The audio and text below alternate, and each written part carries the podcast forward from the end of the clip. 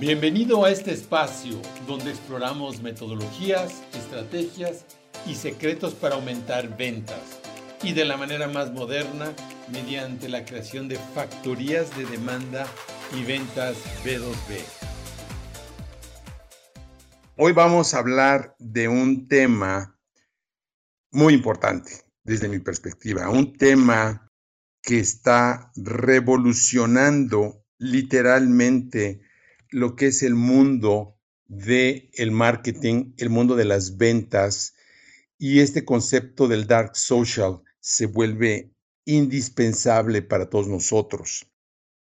El dark social es ese espacio que se da en el mundo virtual, en el mundo digital, en el que se genera toda la interacción, son todos los canales virtuales y digitales donde nosotros, los consumidores, estamos eh, poniendo atención y consumiendo contenido. Y es ese espacio también donde somos productores, somos prosumers, estamos creando contenido, estamos creando interacciones. Y lo más importante es donde se genera la intención de compra. Esto es lo que es muy importante. Déjame hacer un poquito de referencia a lo que es el marketing tradicional. En el marketing tradicional, se recuerdan, hubo un libro muy eh, famoso que se llamaba Positioning de Al Rice y Jack Truth, que también escribieron las 22 leyes inmutables del marketing. ¿Se acuerdan? Yo estudié marketing allá en, en aquellos, este, en los, en los 80s, en los 90s, y entonces esta, mm, e, este contenido, esta información relacionado con el marketing tradicional que tiene que ver con el hecho de que la decisión y el proceso de competencia en el marketing se da en la mente del consumidor. Esto es verdaderamente impresionante. Y básicamente el contenido, ahí estamos teniendo nosotros una reunión estratégica interna de nuestra organización estábamos viendo cómo la evolución del contenido se está yendo a microcontenido, definitivamente. Entonces, por, por, un lado tenemos contenidos largos en YouTube, tenemos contenidos largos en los podcasts, pero donde está la batalla está en el micro, micro contenido. Estamos hablando de contenidos de un minuto máximo, 30 segundos. En los shorts en YouTube están haciendo cada vez más importantes y como decíamos, TikTok está empezando a tener una relevancia enorme. Entonces, ¿cuál es la batalla? Es una batalla de atención. Hoy en día algunos, eh, digamos, líderes en el tema de la marca personal y del contenido digital, como Gary Vaynerchuk, eh, que yo escuché hace unos tres años y realmente eh, escuché algunos conceptos muy interesantes, como el hecho de decir que toda empresa eventualmente se tendría que convertir en una empresa de medios digitales, tenía que tener y crear su propia agencia digital. Fue tal la impresión que tuve de regresar a entender las redes, que fue de hecho lo que hice, creé yo mi propia agencia de medios digitales porque no hay otro camino realmente para aquellos que queramos tener una presencia y empezar a estar en esta, eh, pues sí, es una, literalmente es una batalla por la atención eh, en el mercado.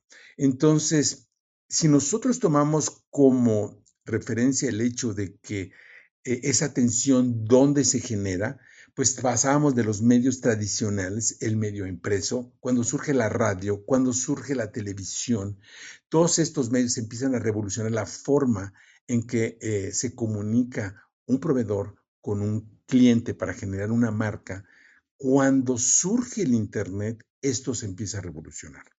Y entonces, eh, por primera vez con el Internet, empezamos a poder conectar uno a uno el Internet lo que nos permite es poder identificar quiénes son las personas que están consumiendo el contenido que está teniendo nuestra atención.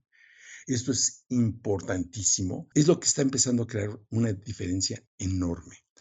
En el mundo de las ventas B2B, se vuelve esto inclusive más importante. Recordemos un dato que a mí siempre me impresiona, que es el hecho de que en B2B el mercado es seis veces más grande que el mercado B2C. Esto pues es normal, son las empresas los principales consumidores, los gobiernos, las instituciones, las organizaciones no gubernamentales también. Son en el B2B es donde se generan los grandes tickets de venta. Estamos hablando de tickets millonarios. Entonces el comercio electrónico B2B está y va a explotar. Yo recibo cada semana información sobre inversiones que se están haciendo en empresas B2B en alguna parte de la industria, ya sea en fintech, sobre todo en instituciones financieras que están apoyando empresas B2B, en agencias que están haciendo trabajos para B2B, en algunos marketplaces que están haciéndose en, la cadena de valor. Y por eso nosotros en Crece estamos creando el primer marketplace de servicios B2B del mundo, de servicios especializados. No hay antes de nosotros un marketplace de servicios B2B y por eso es tan importante también entender cuál es ese proceso en el cual una empresa toma una decisión de compras.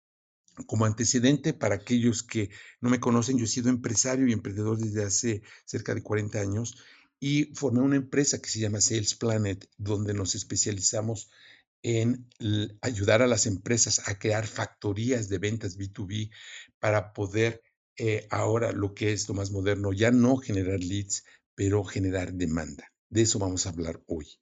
Y entonces, esta experiencia de trabajar con cientos de empresas, analizar su em, situación actual, sus procesos de ventas, sus fuerzas de ventas con más de 100 clientes eh, pagados, con tickets altos, es lo que nos ha dado la experiencia de ver qué es lo que está funcionando y qué es lo que no está funcionando en el mercado.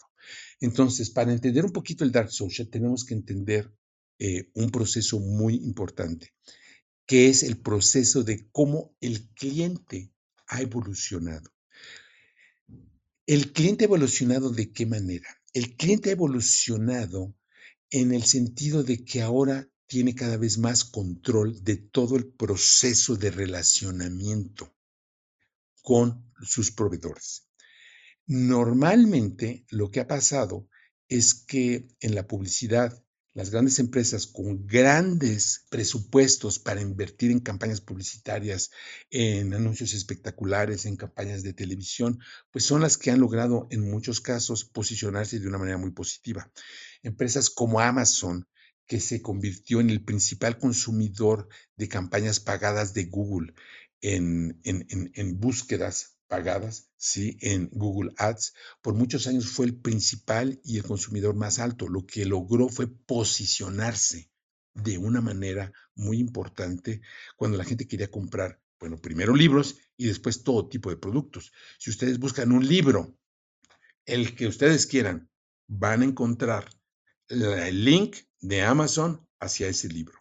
Entonces, ya realmente Amazon se ha convertido en un hub para no solo libros, sino por una cantidad enorme de productos, porque se ha convertido obviamente en, el marketplace, por lo menos B2C, más grande del planeta. Y entonces aquí nos lleva a un punto importante. ¿Dónde y cómo se, se da ese relacionamiento entre proveedor y cliente hoy en día? Ese relacionamiento cuando surge en Internet, como estábamos diciendo, cuando empieza a haber una relación puntual uno a uno y cuando empezamos a identificar cómo nos relacionamos con nuestros potenciales consumidores, surge en, en, B2B especialmente, en B2C sin duda alguna, el concepto de generar leads. Generar leads, ¿qué es? El proceso de generación de leads es tratar de capturar el nombre y los datos de un cliente potencial ideal para poder darle seguimiento y generar una transacción de compraventa. Ese proceso en el cual muchas personas han enfocado toda esa energía en crear una base de datos, ¿no? Ok, la gente dice, ok, eh, tu base de datos que está en Facebook, tu base de datos que está en LinkedIn, que tenemos, por ejemplo, Sales Navigator y tenemos otras herramientas para identificar quiénes son las personas que cumplen con ese perfil de cliente potencial ideal, necesito tenerlas para poder venderles algo. Esa es la escuela de finales de la década de los 2010, del 2015 para acá. Y desde el 2010, ¿sí? Tratar de generar esas bases de datos. ¿Para qué? Para crear funnels de ventas. ¿Para qué? Para hacer un perseguimiento de ese cliente potencial. ¿Por qué se vuelve tan importante esa base de datos? Porque por primera vez yo puedo identificar ese perfil de cliente ideal, ese buyer persona, que yo puedo identificar de manera demográfica, que puedo ahora eh, identificar por su código postal, que puedo ahora segmentar por su sexo, por su actividad económica, por su edad. Entonces, los que los eh, marketers han estado haciendo es tratar de generar esa base de datos de contactos para poder hacer un esfuerzo de ventas, lo cual se ha logrado a través del B2C de una manera exitosa generar ventas y campañas muy grandes. ¿Por qué? Porque el mercado que hay en Internet es, mm, es de muchísimas personas. Ya hay billones de personas conectadas a Internet. Entonces, si nosotros podemos segmentar a esos, a esos segmentos, a esos nichos de manera puntual, entonces podemos hacer campañas, ¿sí? Y trabajarlo de manera directa. Bueno, eso es cosa del pasado es cosa del pasado. ¿Por qué? Porque ahora no basta con segmentar a tu nicho, no, no basta segmentar a tu prospecto ideal. Porque lo que genera una decisión de compra es precisamente lo que llamamos intención de compra. Y este concepto es importantísimo. El marketing evolucionado y está evolucionando a un proceso que se llama generación de demanda. Generar leads hoy en día ya no hace tanto sentido. En el concepto tradicional de segmentar al nicho, capturar a través de un lead magnet, por ejemplo, y tratar de perseguirlo para que nos compre algo por qué eso ya no funciona. Y déjenme darles unos datos que inclusive he mencionado en algunas, en algunas sesiones, pero que es sumamente importante. Salesforce, que tiene la aplicación de CRM más importante del mundo, hizo una estadística a finales del año pasado, donde de cada 10.000 contactos en el proceso de ventas en B2B, Tradicionalmente las ventas no se hacen en un carrito de compras, se hacen normalmente en reuniones de ventas. De 10.000 contactos, las empresas en promedio generan alrededor de 130 reuniones. Estamos hablando del 1.3%, ¿sí? 1.3%. Pero de esas reuniones, la tasa de conversión es de entre el 2 y el 5%. Perdón. Hagamos los números. De 10.000 contactos, 130 reuniones y la conversión es del 2 al 4%. Esto, créanme que yo no es que lo haya escuchado de Salesforce, eso nos pasó a nosotros en el 2021 y lo vimos con los clientes. La tasa de conversión en las reuniones se volvió bajísima. ¿Por qué? Si hacemos los números, eso nos da una tasa de contacto a conversión en reuniones. Estoy hablando de tickets de por lo menos 10 mil dólares, ¿sí? No estaba hablando de cursos de 10 dólares, no estoy hablando de procesos de 20 dólares o de 50 dólares, sino de procesos consultivos, de servicios o de servicios SaaS que valen por lo menos 10 mil dólares al año. La tasa de conversión, si hacemos los números 130 de 10 mil, que es 1.3%, y si después hacemos del 2 al 4% en Reus, estamos hablando de un 2 a un 5%, a un, perdón, del 2, es que es está difícil decirlo, es del 2 al, es del punto 2 a 5 al millar. del punto 2 al 5 del millar. Es ridículamente bajo. Por eso me cuesta trabajo hasta decirlo. Lo voy a practicar. Es bajísimo. Es insostenible. El ciclo de ventas de servicios. El sábado pasado tuvimos una reunión eh, hablando un poquito de los retos de las ventas B2B y después de la reunión, una persona que es, está a cargo de un equipo de ventas B2B eh, de servicios especializados en tecnología se acercó a mí y me habló y dice, Víctor, todo lo que estás diciendo es real. Esa es la tasa. Tenemos nuevos eh, consultores en el área de, ventas. Tenemos SDRs, ¿no? Los Sales Development Representatives, que son esas personas que están buscando los leads tardan de seis a ocho meses a conseguir una primera venta. El promedio del ciclo de ventas en servicios especializados es de seis a un, meses a un año. ¿Por qué? Porque esas tasas que hay son bajísimas. Entonces, ¿qué es lo que está pasando? Que ahora el consumidor, que en este caso es el cliente B2B, es una persona mucho más informada. Es una persona que casi en un 85% es un millennial. Es una persona que está comprando en marketplaces.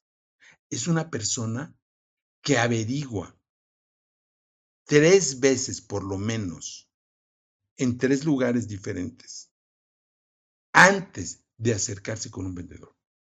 Entonces, cuando nosotros tomamos un lead y acuérdense de ese dato. ¿Se acuerdan de ese dato que viene desde finales de los 90?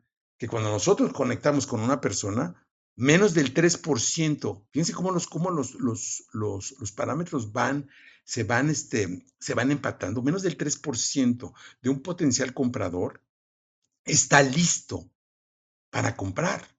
Menos del 3%. Entonces, cuando generamos una reunión de ventas, una REU, ¿no? Como dicen los españoles, hacemos una REU, estamos hablando normalmente con un potencial comprador que no le interesa nuestro producto ni nuestro servicio. Que muchas veces entra a una reunión para compararte con otro, porque igual ya tomó la decisión, pero que no tiene interés normalmente de comprar. Y entonces, lead tradicional cada vez sirve menos. Y entonces, en ese proceso, ¿qué es lo que está pasando?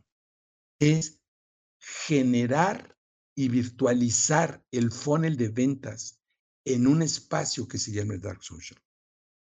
En el Dark Social, ¿qué es el Dark Social? El Dark Social es la dinámica, es el conjunto de interacciones, es el conjunto de medios digitales en donde se da el proceso de la generación de intención de compra y que se da en un espacio que no está bajo nuestro control y que está oculto, no es visible para la gente.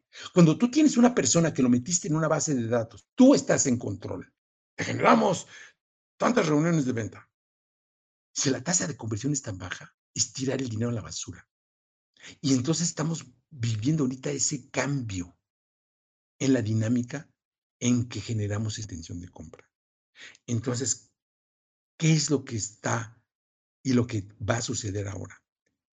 Que nosotros como proveedores, primero que nada, y esto está conectado por cuál es el problema de las ventas B2B, es un problema de generación de demanda, que es generar intención de compra, y la intención de compra está ligada a un proceso de posicionamiento de diferenciación y muy especialmente de productización.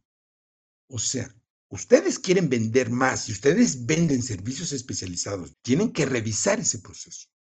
Porque solamente cuando productizamos, sí, que es una palabra también nueva, y mediante un servicio productizado que sea fácil de comprar, pues tienes que hablar de aquello que tú resuelves de manera especial y de manera diferenciada y que le resuelves algo específico al cliente y donde tú generas un resultado claro y concreto.